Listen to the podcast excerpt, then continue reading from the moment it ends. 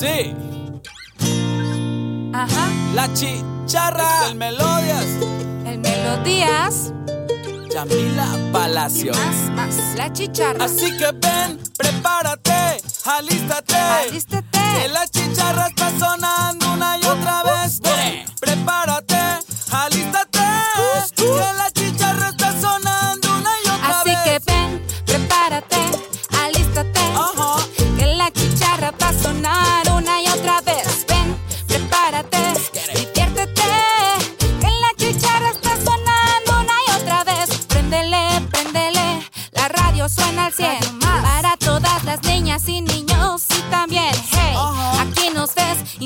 informándote.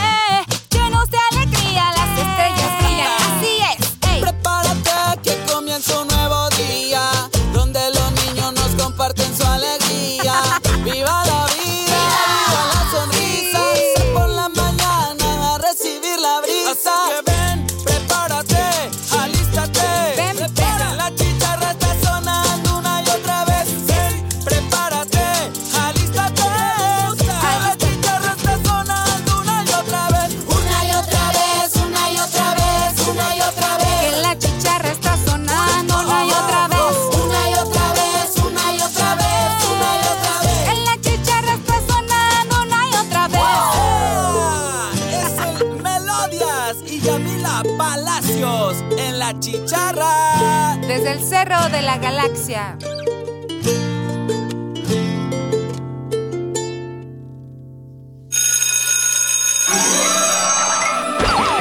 Radio Más presenta La Chicharra. Una producción de niñas y niños para niñas y niños. La Chicharra.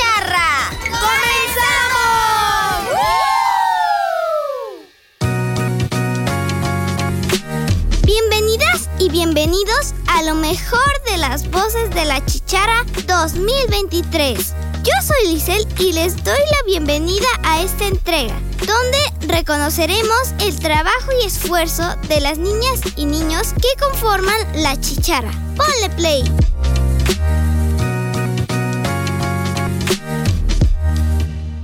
Hola chicos y chicas, ¿cómo están? Soy Marian Rola y hoy les vengo a hablar sobre nada más y nada menos que cuento llamado Tito es gordito, de la autora Neila Díaz Flores. Tito es gordito es una maravillosa historia que trata de unos emplumados padres que esperan a sus pequeños polluelos. Cuando se dan cuenta que uno tiene algo diferente, está un poquito gordito.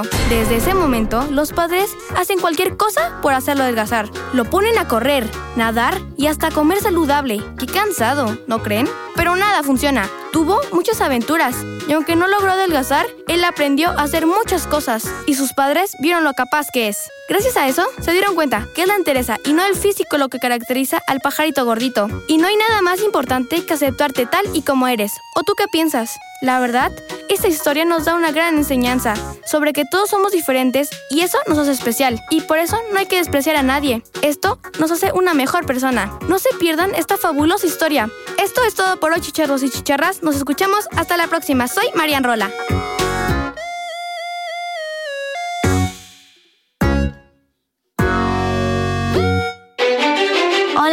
Buenos días a todos. Soy Leonardo Velázquez Ferreira y hoy les voy a hablar de la bandera de México.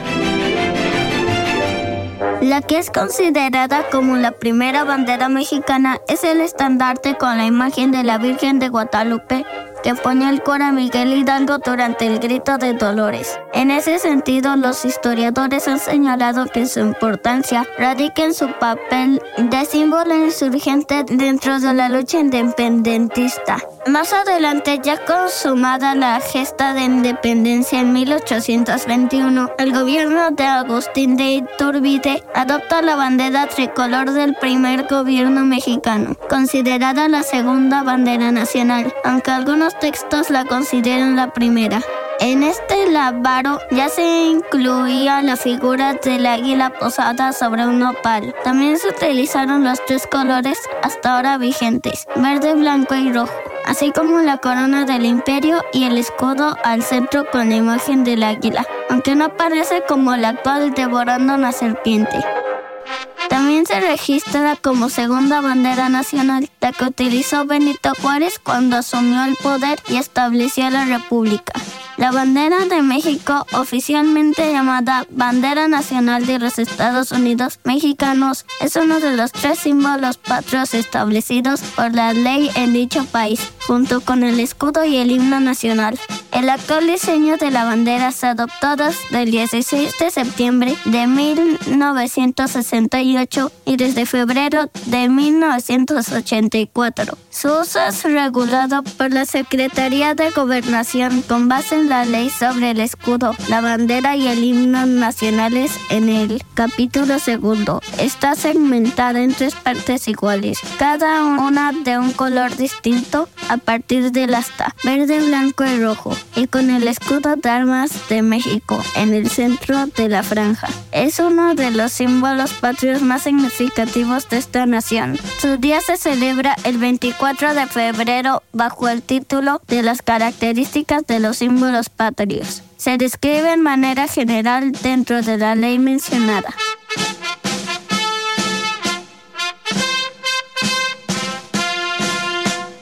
Hola amigos y amigas de La Chicharra, ¿cómo están? Espero que muy bien. Soy su amiga María José Vázquez Peraza y el día de hoy quiero platicarles que dentro de este mes se celebra el 222 aniversario de la fundación de la Heroica Escuela Naval Militar.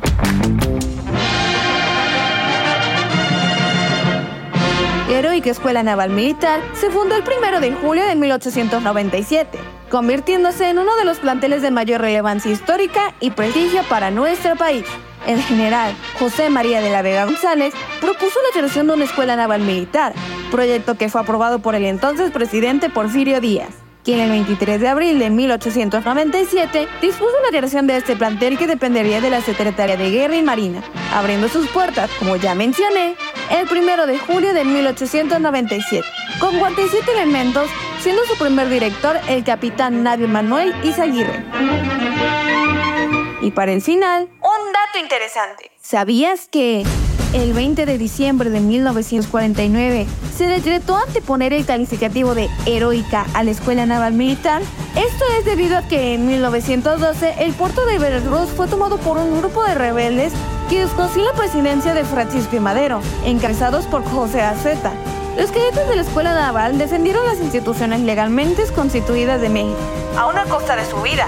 Además, el 21 de abril de 1914, el territorio mexicano fue invadido mediante un desembarco de tropas norteamericanas en el puerto de Veracruz, efectuando que los cadetes por segunda vez estuvieran a la defensa de su plantel y soberanía nacional. Desde entonces, Heroica Escuela Naval Militar forma oficiales navales y futuros comandantes de la Armada de México, inculcándoles los más elevados valores de honor, deber, lealtad y patriotismo, así como las competencias de nivel superior que garanticen el cumplimiento de la misión y atribuciones de la Secretaría de Marina Armada de México ante la sociedad mexicana y la comunidad internacional. Y bueno, amigas y amigas chicharrescos, espero les haya gustado o interesado saber un poco de la historia de esta prestigiada escuela naval militar. Aparte, me gustaría desearle suerte a todos los aspirantes que participaron en el examen físico que se realizaron el mes de junio de este año. Y personalmente, a mi querida hermana Renata Alejandra Vázquez Peraza, que también fue aspirante. Mucha suerte y recuerden que los invito a escuchar la chicharra por Radio Más. Estás escuchando La Chicharra. Hola, ¿cómo están público bonito de las voces de la chicharra? Soy su amiga Vinisa Callezas y estoy muy emocionada de compartir una cápsula súper importante como lo es el Día Nacional del Libro. Cada 12 de noviembre se celebra en México el Día Nacional del Libro, instituido por decreto presidencial en 1979, en el marco del aniversario por el natalicio de la décima musa, Juana Inés Díaz Baje y Ramírez, mejor conocida como Sor Juana Inés de la Cruz, defensora al derecho de leer, la mayor figura de la literatura hispanoamericana del siglo XVII, entregada a los libros y el fervor por el saber. En su honor, les repito una de sus frases que me encanta, que dice, no estudio por saber más, sino por ignorar menos. ¿Sabías que en México, según la encuesta nacional de lectura y escritura 2015, los ciudadanos leen en promedio 5,3 libros al año, lo que sitúa al país en la segunda posición del top 3 de los países americanos con más hábito de leer. El dato anterior demuestra la importancia de reforzar la lectura y conservar la tradición de libros impresos, sobre todo en la era móvil, despertando el hábito de la lectura en niños y jóvenes para aumentar las cifras en nuestro país, con el apoyo de profesores, padres o amigos. Leer continuamente desarrolla el pensamiento crítico, entretiene, ejercita el cerebro, desarrolla habilidad de concentración, facilita la comprensión de ideas e información, estimula la imaginación y la capacidad de análisis fortalece el pensamiento creativo, se adquiere mayor vocabulario y facilita la escritura y redacción. Me gustaría contarles unos datos curiosos. Los primeros libros no llevaban un título, por lo que eran nombrados de acuerdo con las primeras palabras con las que empezaba el texto. El libro más robado durante muchos años en las bibliotecas públicas de Estados Unidos fue el Guinness de los Récords. En Egipto, a las bibliotecas se les llamaba el tesoro de los remedios del alma, porque curaban el peor de los males, la ignorancia. La biblioteca más grande del mundo es la del Congreso de Estados Unidos, fundada en 1800 en Washington. Tiene 138 millones de documentos. Además, resguarda la Declaración de Independencia de Norteamérica y los primeros dibujos de la Luna hechos por el astrónomo matemático y físico italiano Galileo Galilei. El primer libro impreso, Johannes Gutenberg, el creador de la imprenta, fue el primero en editar una Biblia en dos tomos, con 1282 páginas, escritas en caracteres góticos, conocida como la Biblia Mazarina. El autor con más libros, Ryoki Inoue, un escritor brasileño de ascendencia japonesa y portuguesa, tiene el récord del autor con más libros publicados, 1086 libros a la edad de 69 años. Te invito a celebrar este día del libro, fomentando la cultura de la lectura, con algún libro de tu interés, ya sea visitando librerías, bibliotecas o ferias. Si vas a salir, no olvides llevar un libro contigo. Pregunta a familiares y amigos qué libros te pueden recomendar en ocasiones especiales. Regala un libro, es el mejor obsequio. ¿Qué tal amigos de las voces de la chicharra? Ya se animaron a leer, ¿verdad? Fue un gusto hablarles sobre este tema. Se despide de ustedes su amiga Vinicia Callejas Bartol. Esto no es un adiós, sino un hasta luego. Besos.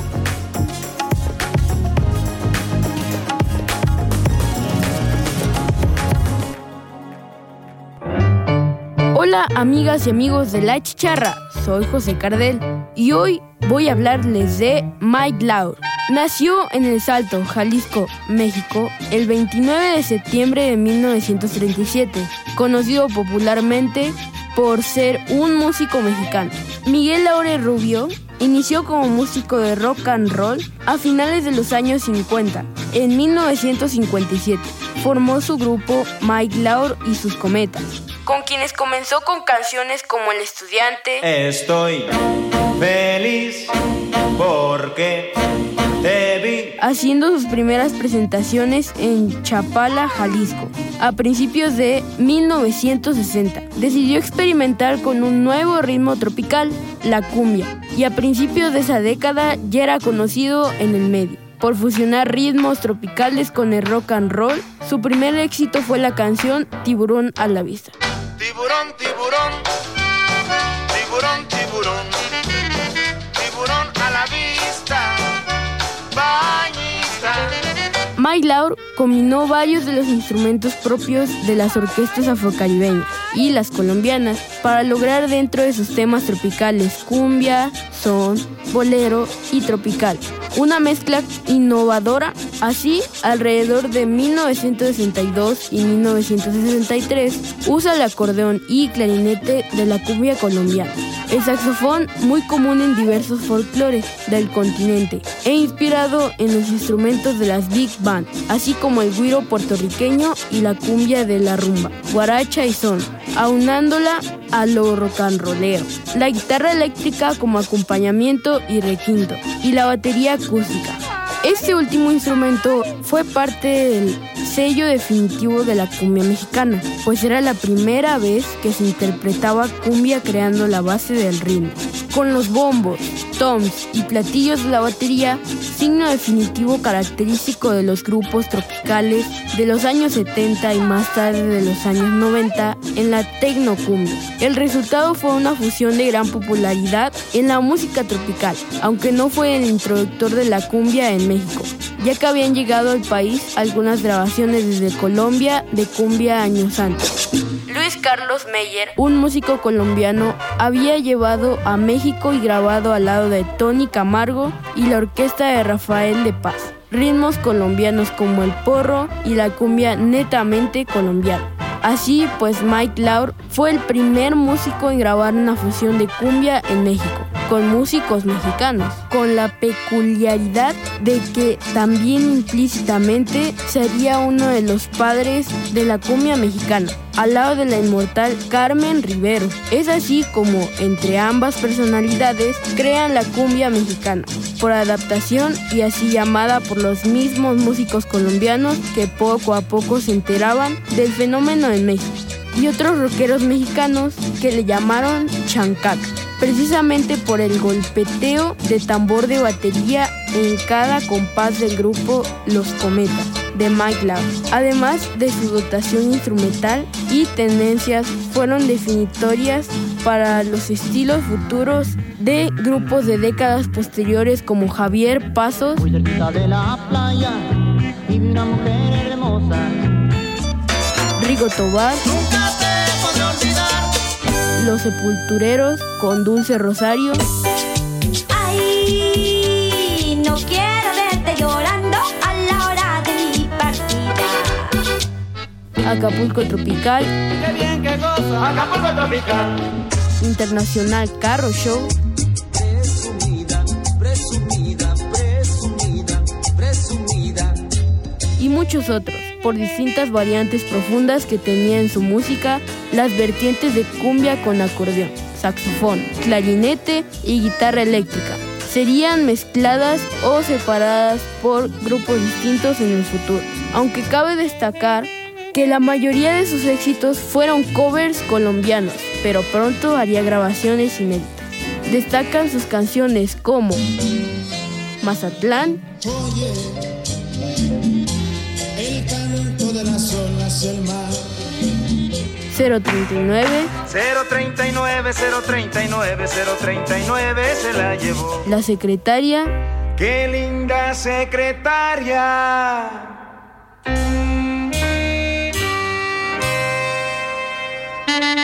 El Solterito, Necesito 10 años para enamorar. Yo necesito 10 años para enamorar. Yo solterito me quiero quedar. y Amor en Chapal.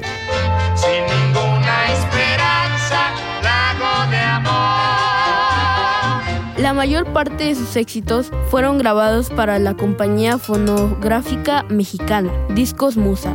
La popularidad decaería con el paso de los años, aunque en la década de 1990 haría algunas presentaciones en vivo. Su influencia se puede notar en varios artistas del ritmo tropical, tales como Grupo Latino, Bronco, Rigo Tobar, Fito Olivares, Grupo Pegaso del Pollo Esteban, Renacimiento 74, Pegaso y Grupo Tropical Panamá. Mike Laur falleció el 29 de febrero del año 2000 en la Ciudad de México, a los 64 años de edad, víctima de un derrame cerebral. Yo soy José Cardel y espero les haya gustado esta cápsula tan interesante. Nos escuchamos. Hasta la próxima. Hola chicharros y chicharros, ¿cómo están? Yo soy Dana Olmos y hoy, sí, justo hoy, se conmemora un día súper importante que todas y todos debemos conocer, difundir y accionar. Hoy, chicharros y chicharras, es Día Internacional de las Personas con Discapacidad.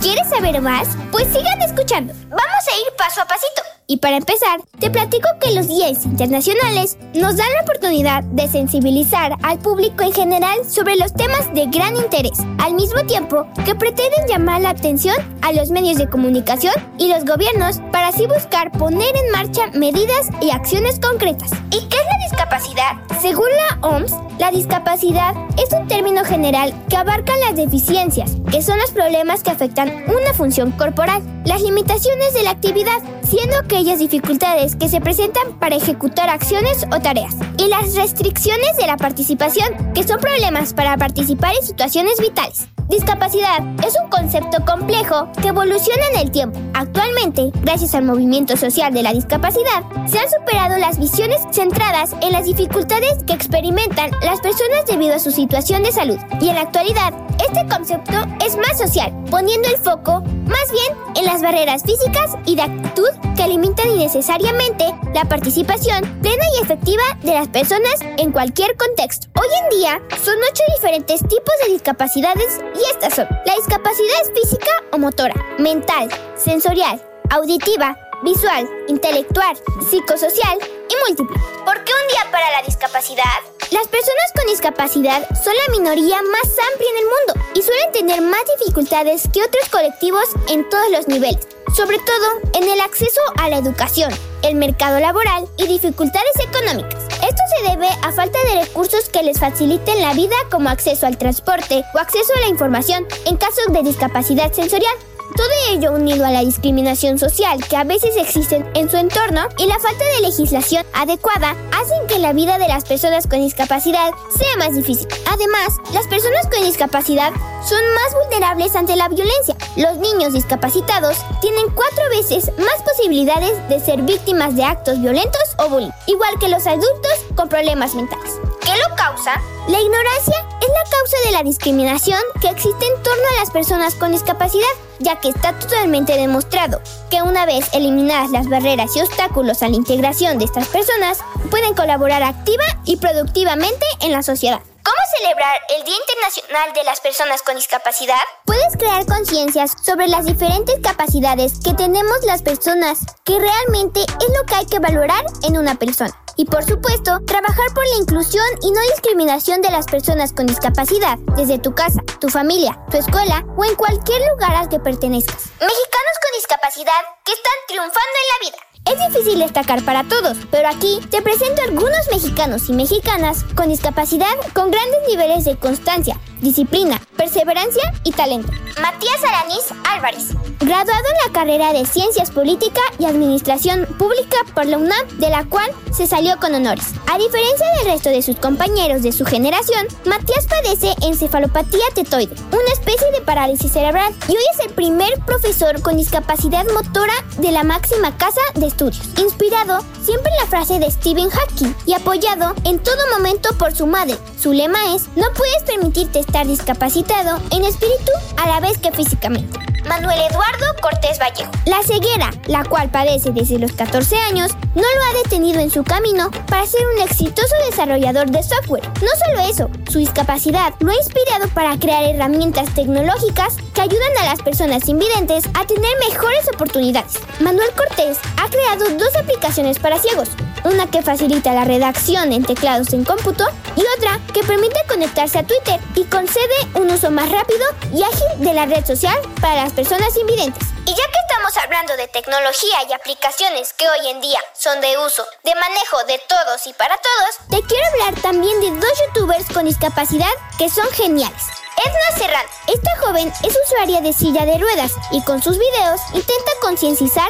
a la audiencia sobre las barreras arquitectónicas a las que se enfrenta al salir a la calle o abordar un automóvil. Algunos de sus videos más populares muestran las diferencias que existen en materia de accesibilidad entre Estados Unidos y México. Por ejemplo, para usar el transporte público de ambas naciones, entre otras cosas. Estoy sorprendida Tristemente había muchas personas que sí me vieron y no me ayudaron, pero también hubo personas que se detuvieron en aprender a ayudarme. A lo mejor sí, el Señor me tiró, pero al final del día Él aprendió algo y yo aprendí algo. Adrián Ponce, con un poco de humor y al mismo tiempo de conciencia social, Adrián es el protagonista del canal que lleva su nombre. Él es un joven que vive con parálisis cerebral y a través de sus videos presenta tutoriales. Uno de ellos sobre cómo se debe saludar a una persona con discapacidad usuaria de silla de ruedas. Además de algunos consejos y una que otra protesta.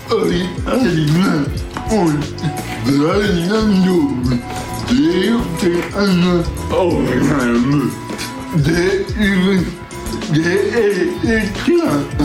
y algo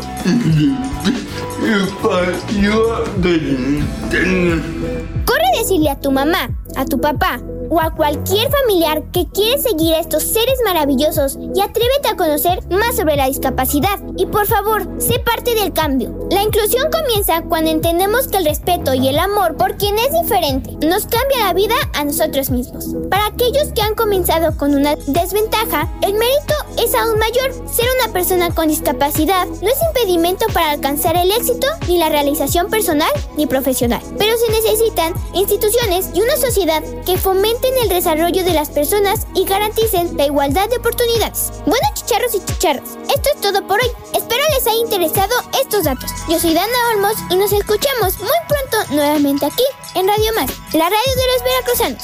Bye bye.